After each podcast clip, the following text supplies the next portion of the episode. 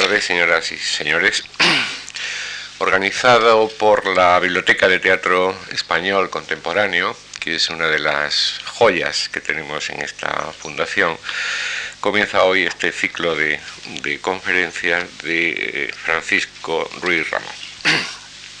Naturalmente sobre, sobre teatro de Valle Inclán, Abuelo Vallejo, el conflicto de las mediaciones. Como siempre es un curso de cuatro lecciones en dos semanas consecutivas y en martes y jueves. permítame, eh, permítame decirles, recordarles, antes de dar la bienvenida al profesor Ruiz Ramón, que este año, eh, hace ya 20, que creamos dentro de nuestra biblioteca esta biblioteca de teatro español contemporáneo en el deseo de ayudar, de facilitar a los investigadores de nuestro teatro su, su labor, su trabajo. También quiero recordarles que en este tiempo hemos logrado acopiar materiales muy diversos que en el último recuento, en el informe perceptivo que hacemos todos los, los años, llegaba ya a 96.000 documentos. Una cuarta parte de los mismos, aproximadamente unos 23.000, son obras teatrales españolas, eh, fundamentalmente del siglo XIX, pero sobre todo del siglo XX, y hay muchas inéditas, mecanografiadas o en ediciones, digamos, de autor, pero no, eh, no comerciales. Hay también, como quizá recuerdan algunos de ustedes, porque hicimos hace poco un catálogo y una exposición en el hall, unas 11.000 eh, fotografías de teatro, algunas muy antiguas, pero las más eh, de, los últimos tiempos. También, eh, por darles algunas cifras, estamos rondando los 45.000 recortes de prensa desde el siglo XIX hasta mm, el último estreno de teatro. Hay también bocetos, figurines, eh, fotografías de figurines, mm, eh, programas de mano, etc. Es, desde luego, ya se lo pueden imaginar, el fondo, con muchísima distancia respecto a los demás, el fondo más consultado de nuestra biblioteca. También por darles algunos datos, solo en 1996, el año pasado, se iniciaron eh, unas 3.000 se realizaron unas 3.000 consultas y eh, se iniciaron unos 33 trabajos de investigación, en algunos casos eh, prosiguen todavía, y eran simultáneos a otros que se están realizando o que ya se han eh, terminado. Este curso que hoy comienza, otros que hemos realizado, son el contexto de, o están en el contexto, están en la onda de esta biblioteca de teatro español contemporáneo, teatro a cuya creación también ha contribuido esta Fundación Juan Mar con numerosas becas, numerosas ayudas a, los, a los autores. En la creación de esta biblioteca, hace ya muchos años, nos, ayudó, nos ayudaron muchas personas y entre ellas eh, don Francisco Ruiz Ramón, que vuelve a ocupar esta, esta tribuna. El profesor Ruiz Ramón se doctoró en la Universidad de Madrid en 1962 y ha sido profesor de literatura española en eh, universidades de Oslo, Puerto Rico. Desde 1968 reside en los Estados Unidos,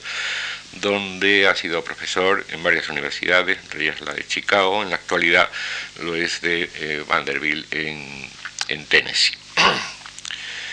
ha obtenido eh, muchísimos premios por su labor, el Gabriel Miró de 1982, el Letras de Oro en Estados Unidos en 1988,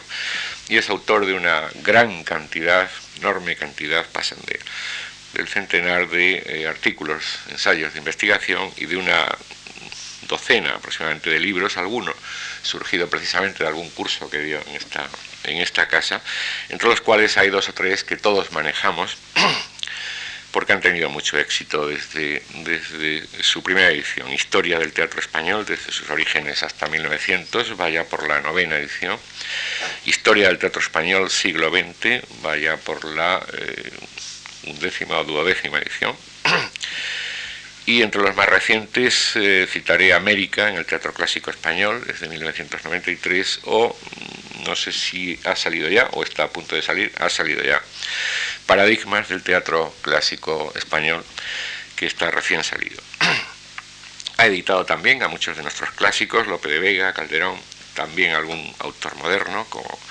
Martín Recuerda, en ediciones anotadas y con amplias introducciones, y es miembro del consejo editorial de prácticamente todas las revistas teatrales eh, que se dedican a, lo español en el mundo y a muchas de las más prestigiosas de literatura española. Le agradecemos mucho su nueva colaboración al profesor Ruiz Ramón y a todos ustedes que nos acompañen esta tarde. Gracias.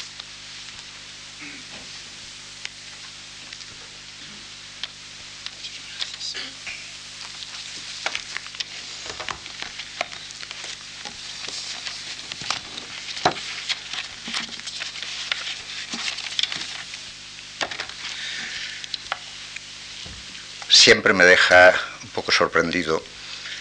en que aquel al que yo debo dar las gracias por su invitación, puesto que yo soy el, invitado y el, eh, anfitrión, me dé a mí las gracias por estar aquí. Para mí es especialmente, además, diré emocionante, volver a esta cátedra, porque hace 20 años, en efecto, di el primer curso, no sobre teatro contemporáneo, ese fue el segundo, sino sobre teatro clásico y eran aquellos años en que después de seis o siete años de no poder venir a España por una serie de cosas que yo había publicado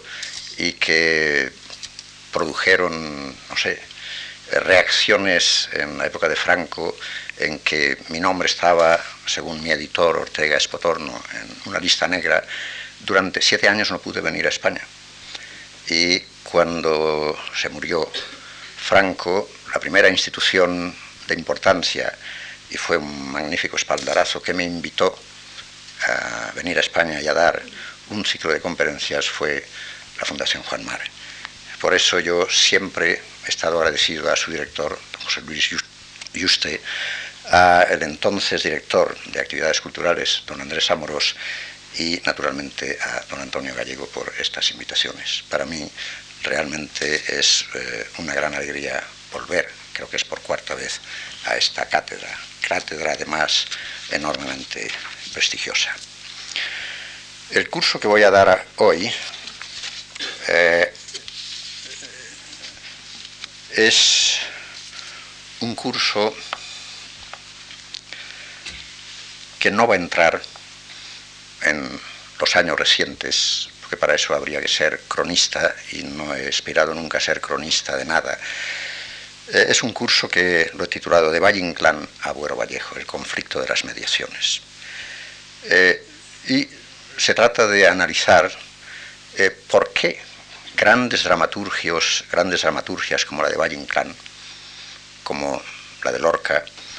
o dramaturgias enormemente interesantes como la de Jardiel Poncela y desde luego la de Buero, nunca han podido acceder a los escenarios de la manera en que esas dramaturgias, eh, dramaturgias exigían ser puestas en escena. Y es ese fenómeno que está todavía sin estudiar eh, ampliamente. Lo que yo quisiera, claro está, de manera breve en estas cuatro conferencias, tratar. Quisiera, para introducir como preámbulo a ese curso, quisiera empezar con esta cita de Gadamer, como lema del curso. La cita dice, un pensamiento verdaderamente histórico tiene que ser capaz de pensar al mismo tiempo su propia historicidad. Estas prudentes palabras pueden servir no sólo de lema, sino también de advertencia que evite caer en las trampas del historicismo, abiertas siempre cuando desde nuestro presente único punto relativo de apoyo del que siempre hay que partir, pretendemos entrar en el pasado con la ilusión de que podremos pensarlo e interpretarlo desde su propio presente, borrando el nuestro. Ahora bien, ¿es acaso posible, sin traicionar el uno o el otro, mantener el balance entre ambos? Cualesquiera que sean las respuestas a esta pregunta, lo cierto es que ese balance es siempre precario, pues ni el pasado ni el presente son estáticos, sino apresados ambos y sus múltiples relaciones en la corriente incesante de la temporalidad de la que existencia e historia son naturalmente, igual que la memoria y la imaginación, son tributarias. ¿Qué hacer, pues, me pregunto, al empezar un curso así, con la historia del pasado, del que yo voy a hablar, si el presente mismo desde el que la historia se escribe termina irremediablemente siendo pasado, listo a su vez para ser historiado. Como en el hermoso y terrible verso quevediano, también las historias de la historia llegan a ser presentes sucesiones de difunto. Este brevísimo preámbulo solo pretende en realidad preparar el terreno para un sucinto examen de conciencia histórica obligado para quien alguna vez sucumbió a la tentación de escribir una historia de algo y luego prisionero de aquella decisión tiene que seguir respondiendo de ella y asumiendo en presente las consecuencias. Permítame, pues, enlazar solo tres cortas citas tácticas para poder llegar hasta el ahora mismo, desde el que, hablo, desde el que hablamos, citas que por ser personales, pues no hay otra manera de hacer examen de conciencia pública, espero que me sean perdonadas. Cuando hace poco más de 25 años, en 1971, se publicó en Alianza Editorial la primera edición de Historia del Teatro Español, siglo XX, terminaba el libro con la enumeración de nombres de autores cuyas obras ni se habían permitido publicar, ni se había permitido que subieran a los escenarios, nombres de autores seguidos de puntos suspensivos. Y después de los puntos suspensivos me veía obligado a añadir, primera cita, en realidad este libro no está concluido, sino solo suspendido en espera de poder continuar a partir justamente de ese puñado de nombres que representan, con otros que estudiaba allí, el futuro del teatro español en la segunda mitad del siglo XX. Esperemos que su teatro, escribía entonces yo, no tenga que seguir siendo un teatro de catacumba ni un teatro de silencio. Volverá a repetirse, terminaba, con esos dramaturgos españoles la misma triste historia sucedida al teatro de Valle Inclán que madrugó y se le enterró en España y nadie se enteró hasta que se le hizo resucitar. Tres años después, en 1974, en la segunda edición, la primera en cátedra muy aumentada, dedicaba casi un centenar de páginas a aquellos autores reunidos en una parte nueva del libro, advirtiendo esto al final de la nueva nota preliminar. El teatro español del siglo XX se nos aparece como un cuerpo aquejado de una curiosa y terrible enfermedad, la del desdoblamiento. Enfermedad que es fiel reflejo de una dicotomía permanente en la sociedad para o contra la que se escribe. Esa sociedad, como un monstruo de dos cabezas, parece haber fundado su existencia en el empeño suicida de enfrentar, disociándolas, su realidad y su apariencia, inventando máscara tras máscara que oculten la primera e impongan la segunda como si esta, la máscara, fuera aquella, la realidad. Y cada vez que se ha propuesto presentar el rostro desnudo de máscaras, se ha producido una confabulación para negarlo acudiendo a todo tipo de armas de ocultación. Y finalmente, última cita, en noviembre de 1975, un mes después de la publicación de esa primera edición en cátedra, moría Franco. Cuando en noviembre de 1976 salió la tercera edición, la segunda en cátedra, en donde añadía párrafos o páginas enteras que la censura franquista no había autorizado antes, me veía obligado a reconocer que toda la tercera parte del libro no hablaba ya del presente, sino que se había convertido, tras la muerte de Franco, en un estudio del pasado. Y última cita, una era, escribía yo entonces, también en la nueva nota preliminar, la era de la España de Franco terminaba y empezaba otra en cuyas primicias estamos, 1975, 76, eh, perdón. El teatro que yo estudiaba entonces en su presente radical, determinado por un preciso contexto histórico y nacido en contra o a pesar de él, pero en su interior, pertenece ya a un ciclo histórico terminado. El teatro nuevo que aquellos autores, no importa si noveles o si con obra visible o invisible, produzcan o estén produciendo será un teatro otro y en todo caso formará parte de un nuevo ciclo histórico y responderá a necesidades nuevas. Durante los años de la transición de la dictadura a la democracia, es decir, del 76 al 82, cada uno de los pasos sucesivos dados en el contexto del teatro español arrojó un saldo interpretado como negativo, provocando en los representantes del hecho teatral, es decir, los autores, los directores, los actores, los empresarios, una actitud derrotista o casi derrotista, marcada por la exasperación, la desconfianza, el pesimismo, signos todos del llamado entonces desencanto. Las operaciones de política cultural recuperación y reciclaje de textos y autores proscritos como Valle Inclán, o Lorca, o Alberti, o Cosas de Buero, Arrabal, Martín Recuerda, Olmo, Nieva, Domingo Miras, etc., denominada por mí en un artículo del país Operación Rescate y Operación Restitución, continuaron muy atenuadas, excepto para Valle Inclán y Lorca después de 1982, terminada ya la transición e iniciada la primera década socialista. Al cumplirse esa década, a pesar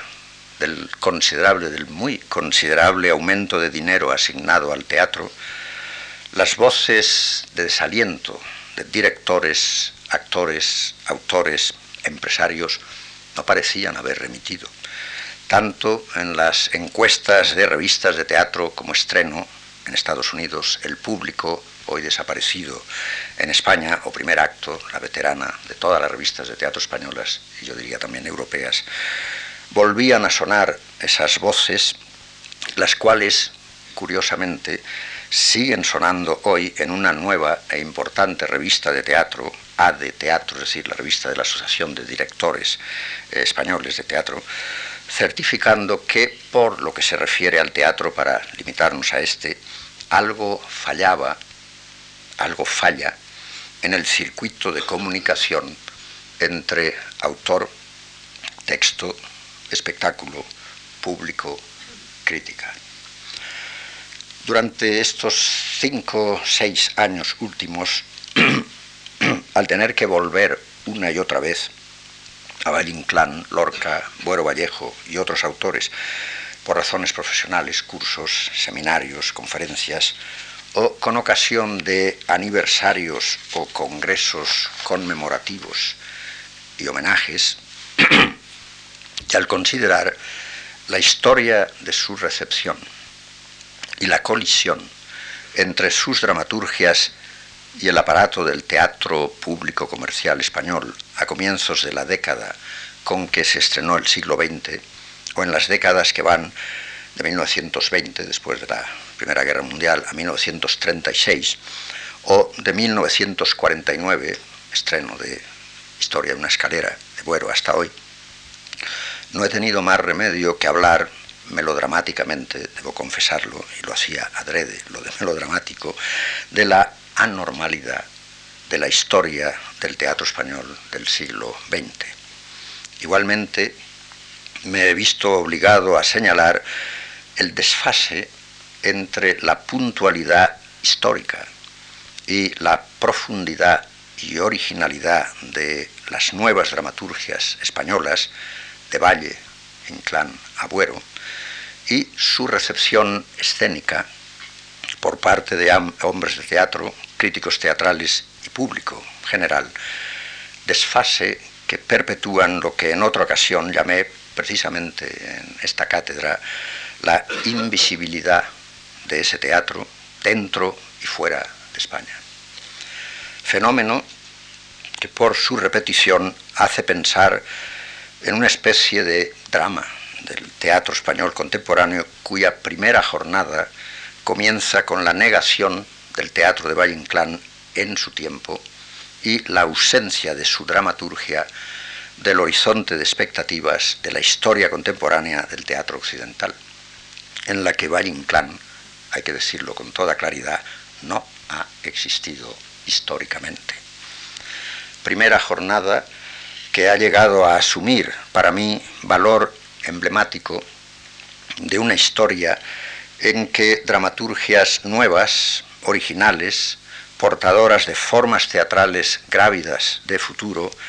tienden a ser negadas, trivializadas o enmudecidas en los escenarios públicos y a veces en la prensa de los llamados críticos teatrales. De las varias moradas y jornadas de ese drama de la historia del teatro español contemporáneo, todavía, como he dicho al principio, sin estudiar globalmente como fenómeno cultural, quisiera en este curso de cuatro lecciones volver a hablar, concentrando de nuevo el foco en ellos, de cuatro autores, Valle Lorca, Jardiel Poncela, Buero Vallejo. O quizás, mejor que foco, debiera decir solo linterna, pues voy a limitar el campo de visión a solo unos pocos aspectos en niveles o sectores de un fenómeno y de unos textos situados en su contexto, en cuyo clima o caldo de cultivo nace o no nace, o, para decirlo unamunianamente, desnace el gran texto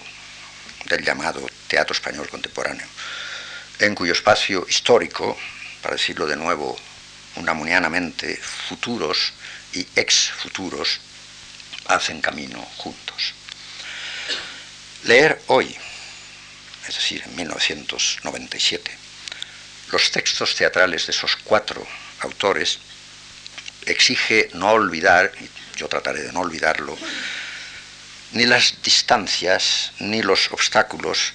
que la historia del teatro español y occidental y la historia de España y el occidente de la que España naturalmente forma parte fundamental, han ido acumulando en nuestra memoria de lectores y espectadores de teatro, interponiendo una espesa red de lentes mediadoras entre nuestra mirada y esos textos y sus referentes históricos. Textos que no nos llegan nunca aislados, sino rodeados de otros muchos textos, de Benavente a Casona, de Lorca a Buero, pero también de Jarry a Brecht o de Apto a Beckett, y de experiencias clave como la Guerra Civil Española, la dictadura franquista, la Segunda Guerra Mundial, etc. Si peligroso es leer el teatro de uno u otro autor y plantearse la cuestión de la índole específica y de la función social y estética de su dramaturgia, es decir, su novedad, su originalidad, su autenticidad, sin tomar conciencia, aunque solo sea espectralmente, de la proyección en la pantalla de sus textos, en el acto mismo de su lectura, de la película, de la historia del teatro, no más ni menos peligroso es pensar que leemos esos textos en directo, sin intermediarios, olvidados de la cámara de proyecciones que nos constituye como lectores de nuestro tiempo. Es esa proyección cultural de nuestra mirada de lectores la que determina la interpretación y valoración de la función y recepción de sus textos durante los años que van primero, durante la etapa de su producción, escrita y escénica, de 1907, Águila de Blasón, de Valle Inclán, a 1936, y en una segunda etapa, post-mortem para Valle Inclán y Lorca, que mueren, como ustedes recuerdan, en el 36, en los años que van respectivamente de la década de los 40 a 1975 primero, y de la muerte de Franco y el tránsito de la sociedad de censura a la sociedad de contracensura postfranquista que desemboca a partir de 1982 en la conflictiva sociedad democrática actual, la cual, repito, queda fuera del campo enfocado en este curso. Pasemos pues a el primero de estos autores, Valle En la historia de la revolución teatral Perdón. Es que cuando viene uno de Tennessee, donde la humedad cuando nos fuimos era del 90%, y llega a Madrid a pesar de que haya llovido un poco, se seca la garganta.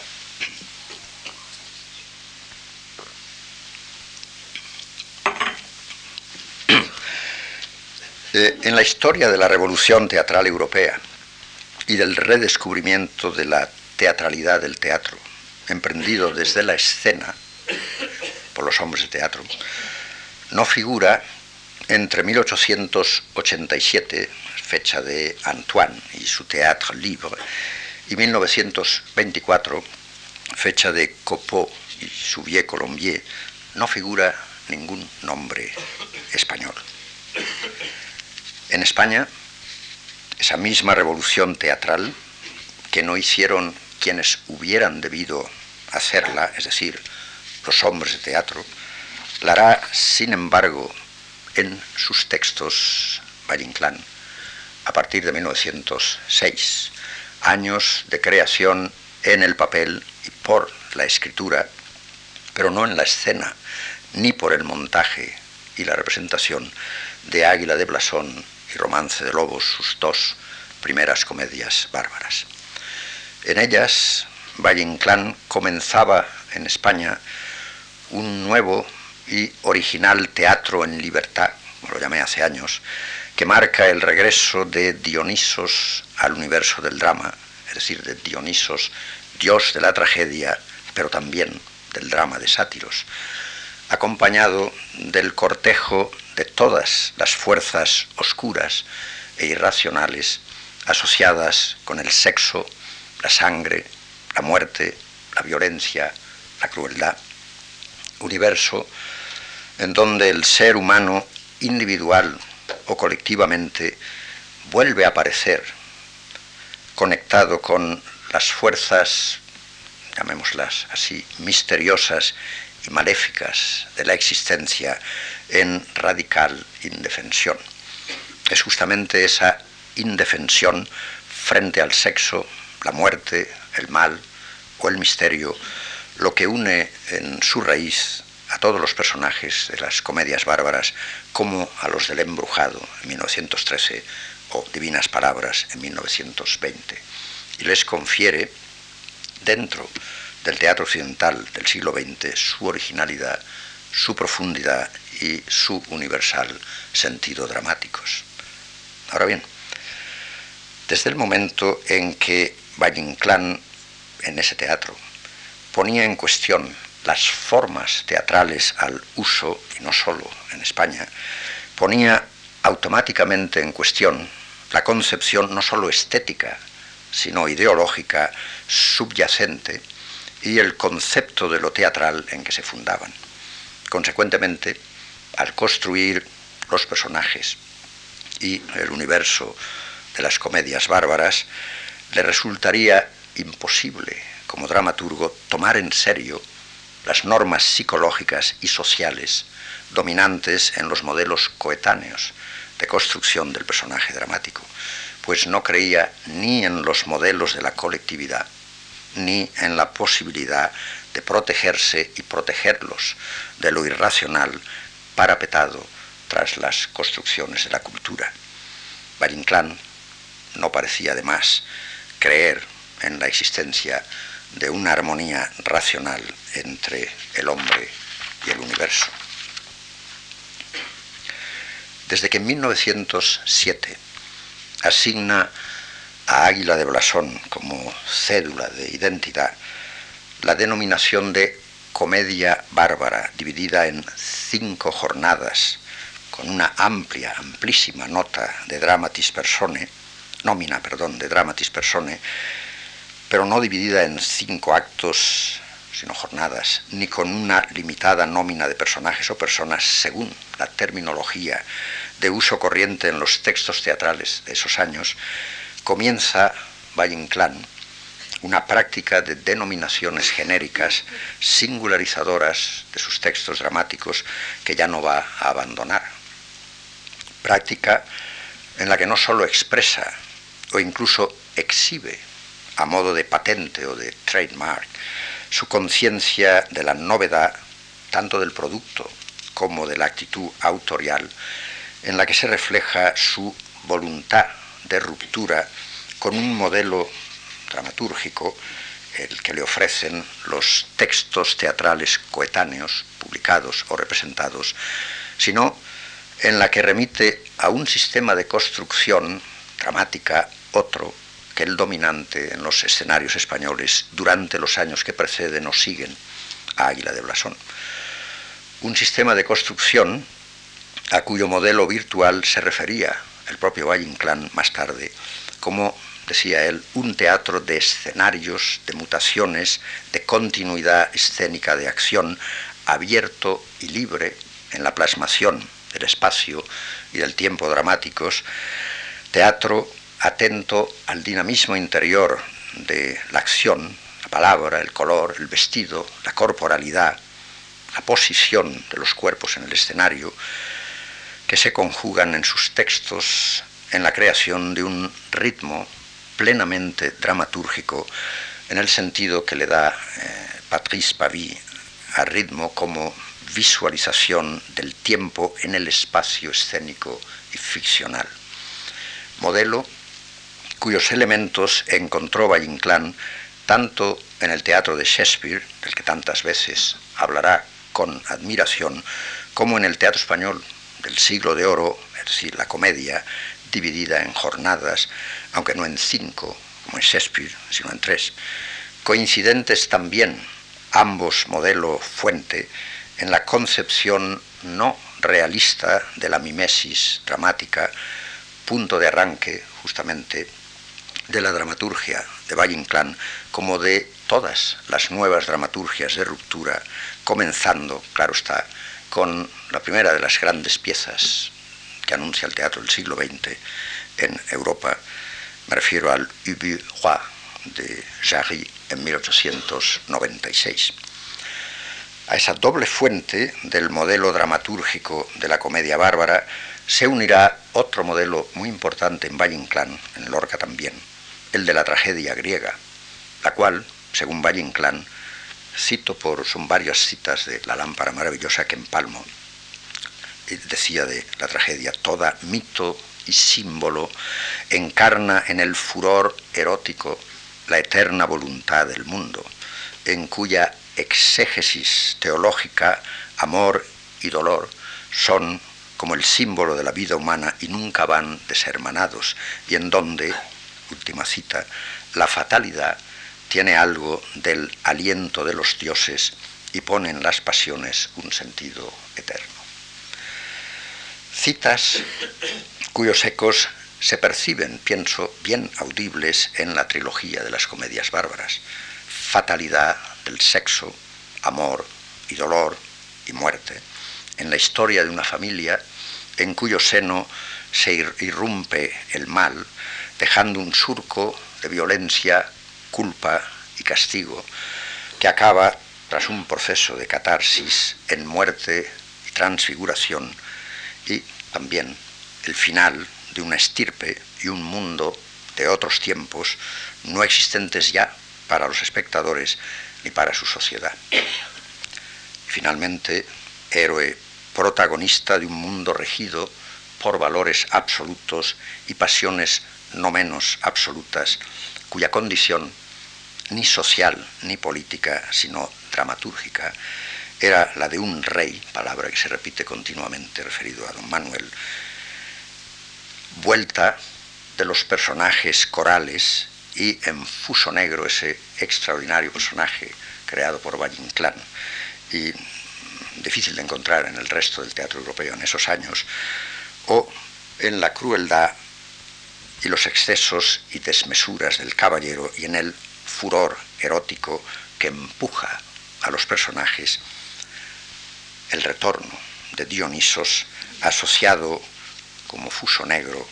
con el sexo, el vino y la danza,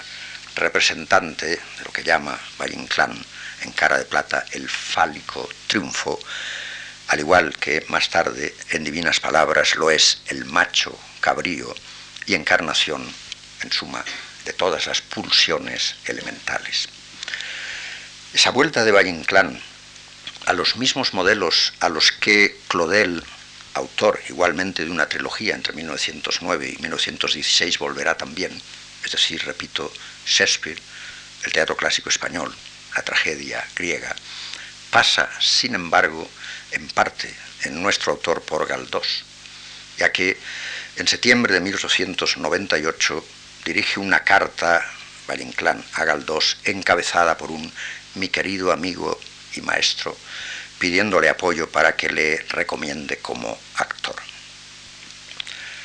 De la obra dramática de Galdós sabemos que en 1923 seguía Valle Inclán admirando, según testimonio de Rivas Sheriff, tres obras, El abuelo, Alma y vida y Sor Simona. Al final del interesantísimo prólogo a Alma y vida de 1902, escribía Galdós, cito, Creo en conciencia que el drama, tal como se ha representado, no peca por largo. Los críticos le echaban en cara que era demasiado largo, etc. Eh, largo para el tiempo que se dedicaba a la representación teatral, sino por corto. No me arredró, dice Galdós, la división en cinco jornadas, sino las dificultades del empleo de masas corales en el teatro hablado. La división en jornadas, a la que aquí alude, no la encontramos, sin embargo, como práctica normal en el teatro de Galdós, pero sí y solo en sus tres novelas en diálogo anteriores a Águila de Blasón, es decir, Realidad de 1889, El abuelo de 1897 y Cassandra de 1905. Cada una de ellas, denominada novela en cinco jornadas, comparte con todos los textos vallinclanianos de las comedias bárbaras la sustitución sistemática y sintomática de acto por jornada y de personaje o persona por dramatis persone, a diferencia, repito, de la práctica usual, tanto en los autores del teatro coetáneo de Galdós o coetáneos de Valle Inclán, incluidos entre 1900 y 1920 autores tanto heterodoxos o marginados como Unamuno, Jacinto Grau o Ramón Gómez de la Serna, que utilizan siempre acto y personaje o personajes. Igualmente, comparten los teatros de Galdós y de Valle Inclán las largas, larguísimas acotaciones, aunque en Galdós tengan solo funciones descriptivas, de ambientación o narrativas, sin llegar a cumplir toda la variedad de funciones específicamente dramatúrgicas de las que Valle Inclán en tanto que, de las que usa Valle Inclán, en tanto que instrumentos de simbolización, de acción, personaje, espacio-tiempo y ritmo del texto a representar escénicamente. A diferencia de las acotaciones de Valle Inclán, en las largas acotaciones de Galdós lo acotado no es el texto como espectáculo a construir escénicamente, ni es su tiempo implícito o explícito el del puro presente de la acción escénica. A diferencia también de los textos de Galdós, en los que no sólo la escritura del dramaturgo está siempre interferida por la escritura del novelista, sino sometida a unos códigos ilusionistas de teatralización que no rompen con los comunes a los de su coetánea puesta en espacio escénico. A diferencia de esas acotaciones, los nuevos textos de Valle Inclán están en conflicto radical con los criterios de representabilidad que la escenificación coetánea imponía a todo texto dramático. Podríamos decir, ampliando a más allá de su teatro, que en el universo literario de Valle Inclán en general y muy particularmente, claro, en su universo teatral, modos, categorías o géneros dramáticos se entrecruzan bifurcándose como signos normales, aunque extremos, de la crisis de la noción misma de canon, norma o regla asociada a la institucionalización de todos los conceptos genológicos. Crisis que marca también la transición de la teoría y praxis del drama del 19 al 20, así como igualmente el concepto mismo de mimesis, cuyo último avatar en la obra dramática de Valle Inclán ocurrirá precisamente en la creación del esperpento, en el que la entera operación configuradora de la mimesis, no solo los héroes, es llevada al callejón del gato. Esa es una, claro, de las grandes revoluciones dramatúrgicas del esperpento. De la obra entera de Valle Inclán podríamos afirmar, parafraseando en parte un antiguo principio de la física, que la materia nunca se destruye, sino que se transforma mediante un proceso de muerte y resurrección en el interior de un incesante ciclo de sucesivas reencarnaciones y transmigraciones. El examen de esos avatares de un texto a otro de Valle Inclán o de un pretexto a otro texto de Valle Inclán hace pensar en una poética, o quizá mejor arte combinatoria, cuyas leyes no fueron nunca formuladas teóricamente por su autor, aunque estuvieran tal vez codificadas y reveladas poéticamente ya en el eh, estuvieran ya eh, poéticamente codificadas en el misterioso y cabalístico lenguaje de la lámpara maravillosa. Arte combinatoria que en el cruce de las categorías dramática, épica y lírica, en que se resuelve precisamente la dramaturgia de la comedia bárbara, parece regir la compleja dinámica de permutaciones, transmutaciones y transposiciones como parte de un fenómeno general estructural que podríamos llamar de metabolismo textual. Arte combinatoria, operativa ya en y desde la invención misma del sintagma comedia bárbara, para denominar transgenéricamente águila de blasón y romance de lobos. Denominación que en sus variaciones y modificaciones apuntaba entonces a la destrucción, creo, y desmantelamiento en ambos textos de las fronteras o lindes de géneros y categorías simples, canónicos como tragedia, comedia, dramática, épica, y de sus conceptualizaciones institucionalizadas. Desmantelamiento y destrucción operada no sólo en su concreta y particular denominación, es decir, no sólo a nivel nominal, sino a nivel dramatúrgico de construcción de una acción, personajes, etc., mediante un proceso de configuración de un sistema de representación teatral que naciendo en Águila de Blasón y Romance de Lobos, iba a continuar dinámicamente, claro está, con reacciones internas, tanto en el embrujado como en divinas palabras para terminar en 1922 en Cara de Plata. Es en esta, en Cara de Plata, donde la fase final cronológica del proceso de creación de esa nueva dramaturgia, de la comedia-tragedia bárbara, que se extiende de 1907 a 1922, dominando el ciclo entero al que, con la venia del autor, pudiéramos llamar ciclo bárbaro, se convierte paradójicamente en principio, cara de plata, principio y arranque de una acción y de una trilogía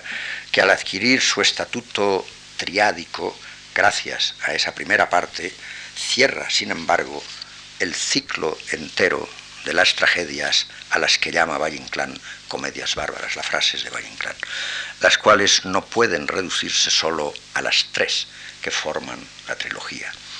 En términos, pues, de dramaturgia, su composición final como trilogía, según un orden ya definitivo e intocable, Cara de Plata, Águila de Blasón, Romance de Lobos,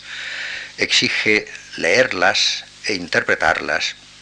no aisladamente ni contra ese orden que es el de su estructura teatral como trilogía de la que cada parte es parte integrante, conectada temática y funcionalmente a la acción global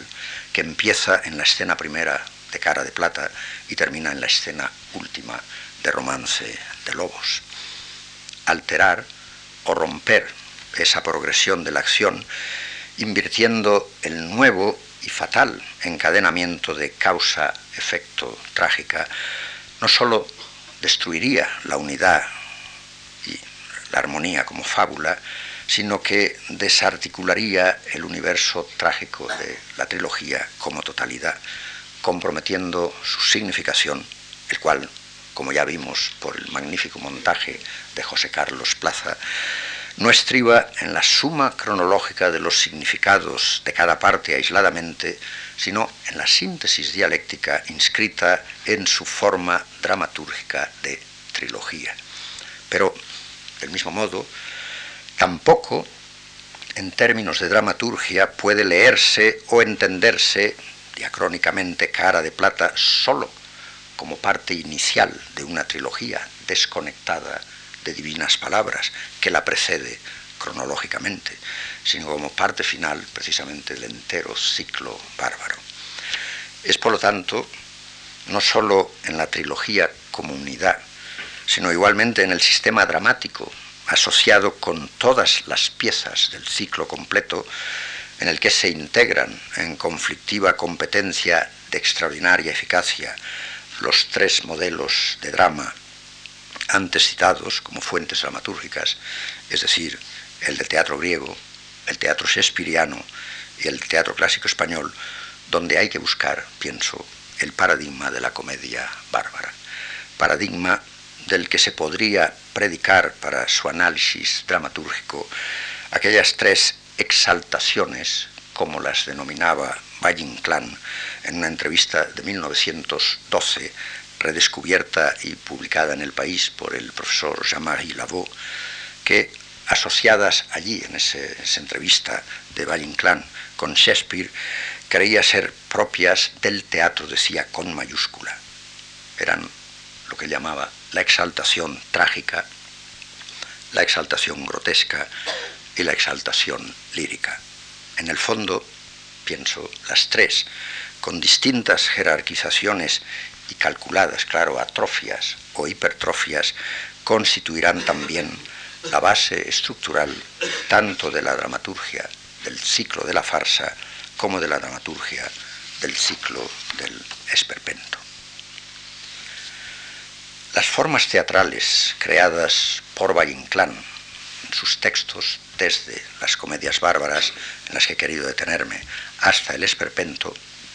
las cuales, no hay que olvidarlo, hubieran debido, hubieran debido de ser el eslabón fundamental en la cadena dramatúrgica que va dentro del teatro europeo del siglo XX, de Jarry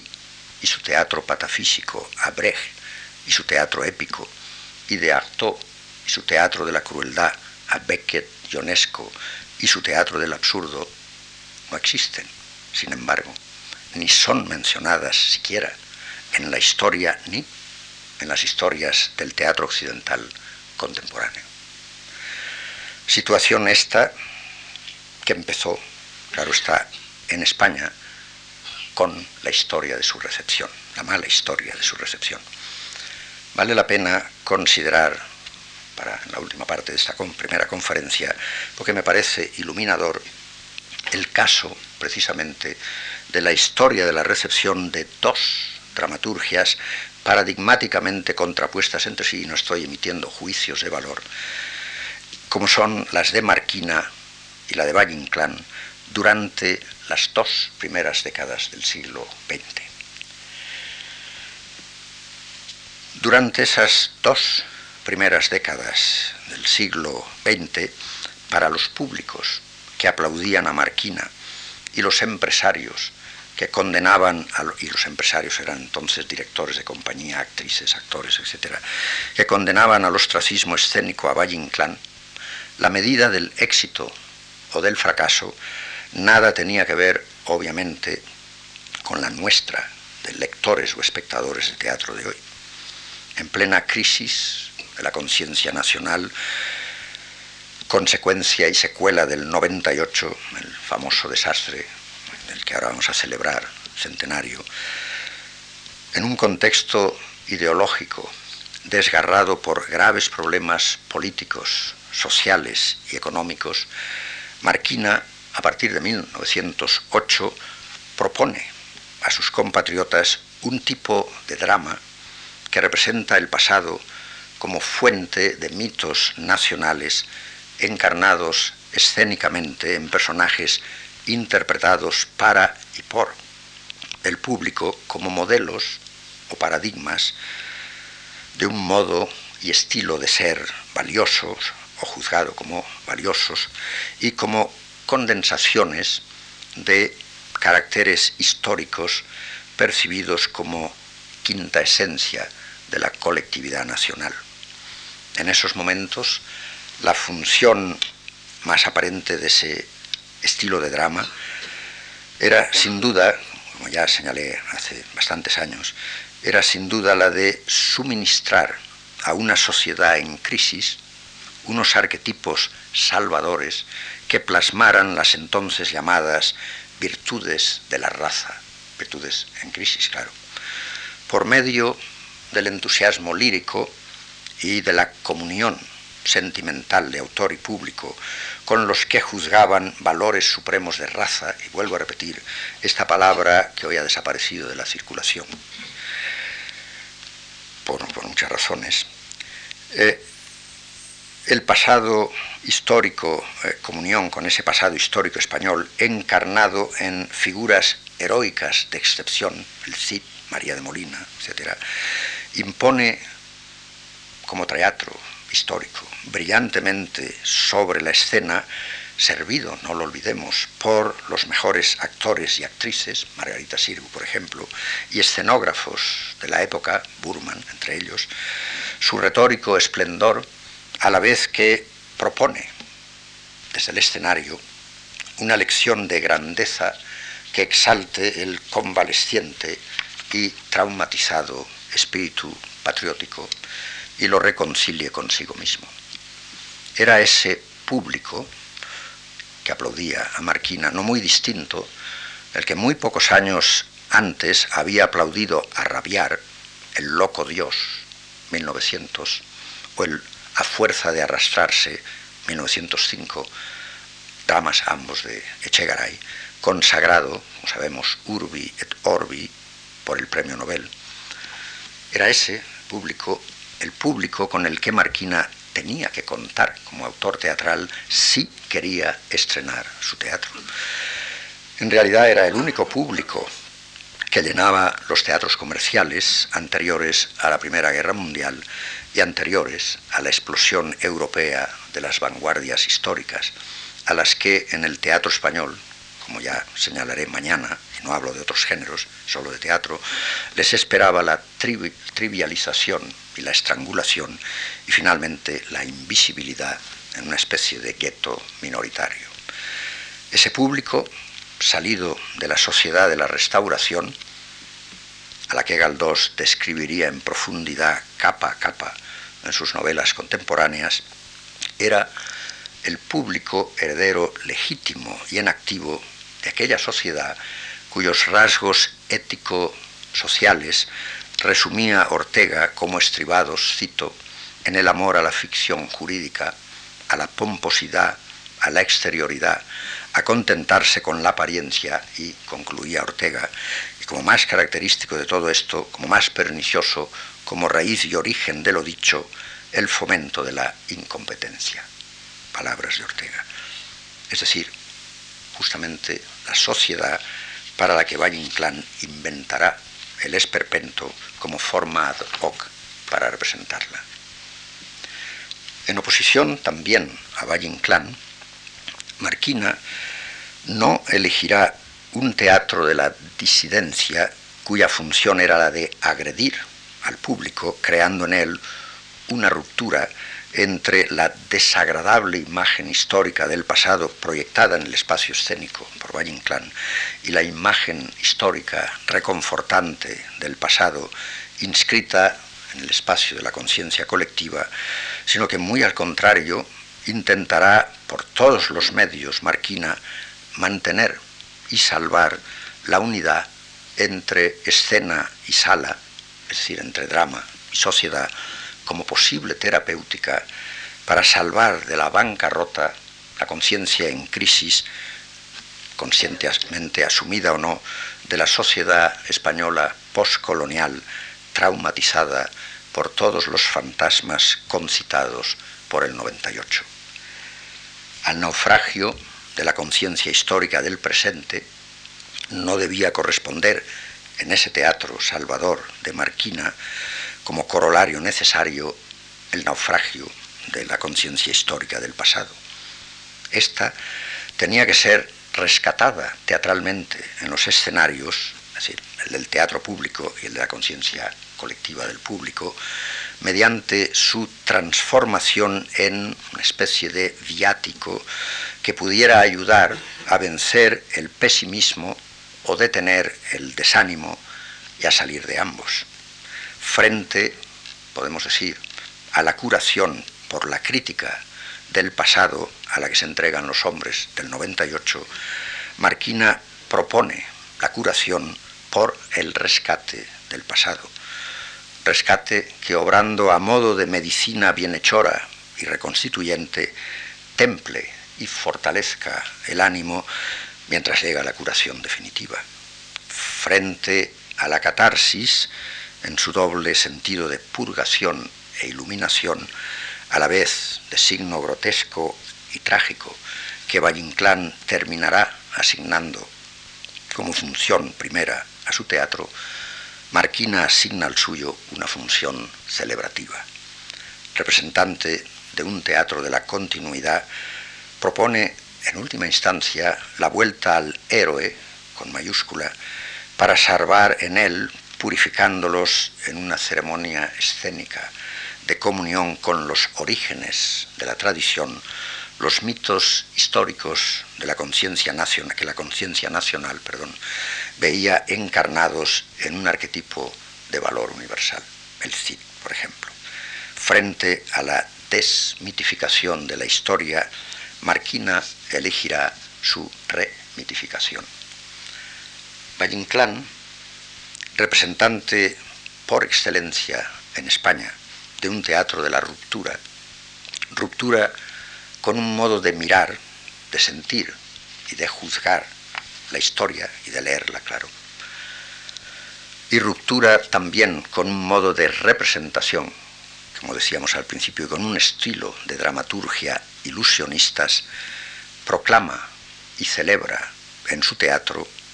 en los esperpentos la agonía y muerte del héroe con mayúscula en el que habían encarnado, mediante un largo proceso institucionalizador, todos los mitos históricos nacionales. La función política de su teatro era sustituir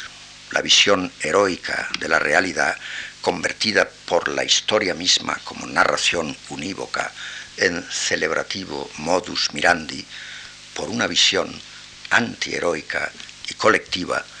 en donde lo irracional y sus oscuras fuerzas soterradas, libres de toda represión, irrumpan violentamente, barriendo la falsa racionalidad que como un dique había pretendido contener lo que Franco llamaría más tarde los demonios nacionales. El último bastión de esa falsa racionalidad de la historia instrumentalizada y manipulada por la sacralización de la tradición, lo veremos también el próximo día con Lorca,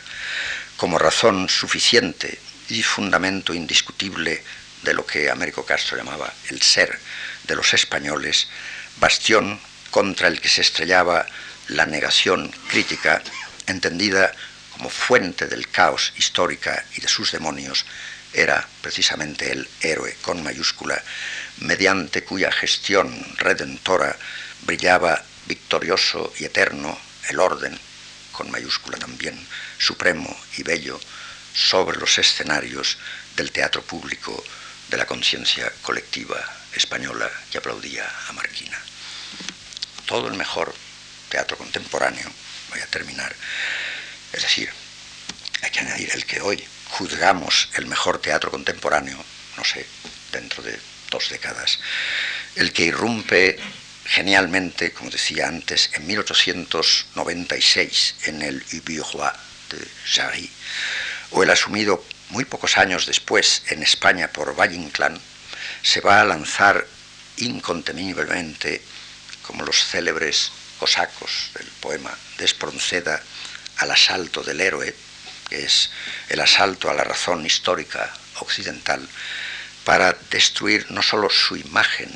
o su icono, institucionalizados y sacralizados en los escenarios, sino también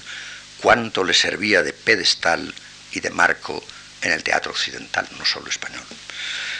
Desde la interpretación ideológica y no solo estética de la teoría aristotélica del drama, hasta la estructura física y dramatúrgica del teatro a la italiana y del teatro de la ilusión, y en ellos de la consiguiente relación entre escena y sala, de la que seguiremos hablando, claro, en los próximos días. Ahora bien, tanto en Jarry como en Valle Inclán, el héroe dramático al que había que desenmascarar en escena, invitando a su destrucción en ella como ente teatral,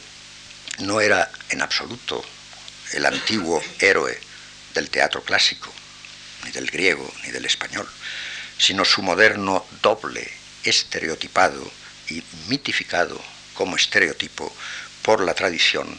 del teatro ilusionista de la burguesía decimonónica y su heredera de principios del siglo XX. No era, para circunscribirnos al caso español, ni el héroe de Lope o de Calderón, o desgraciadamente se ha dicho tantas veces leyendo muy mal ese teatro clásico español, sino el de Chegaray. Para hacerlo salir definitivamente del escenario imaginario de la historia, en el que hacía figura de arquetipo o modelo quinta esencial, era necesario para, necesaria perdón, para su encarnación escénica la mediación anti-ilusionista de montaje y representación y trabajo actoral por el trabajo coordinado del empresario, el actor, el escenógrafo, el crítico y más tarde, claro está, del director. Es esa mediación de signo anti-ilusionista del texto teatral valle-inclaniano y el estilo teatral ilusionista de su interpretación escénica y su consiguiente recepción crítica los que produjeron un serio cortocircuito de irreparables consecuencias históricas para el teatro contemporáneo entre el revolucionario, en términos de dramaturgia, texto teatral de Valle y su manifestación y recepción pública en el escenario, en el libro, en la prensa. Entre el modelo de exposición textual del héroe como fantoche o espantapájaros, capaz de conjurar por el ridículo o la náusea la tentación de la identificación de los espectadores,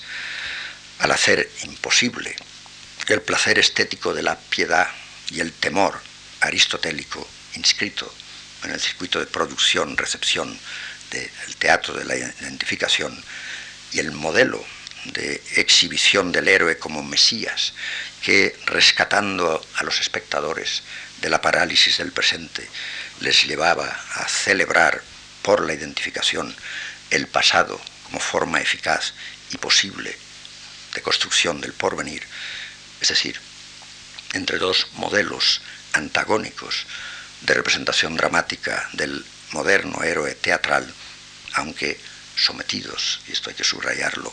a la mediación de idéntica interpretación escénica aberrante para un modelo, el de Valle Inclán, pero no para el otro, el de Marquina, el público español entonces eligió obviamente el modelo de Marquina frente al de Valle Inclán. Es decir, frente al teatro de la ruptura y la discontinuidad, que era, podríamos decir, el teatro de los nuevos bárbaros del teatro, prefirió un teatro de la continuidad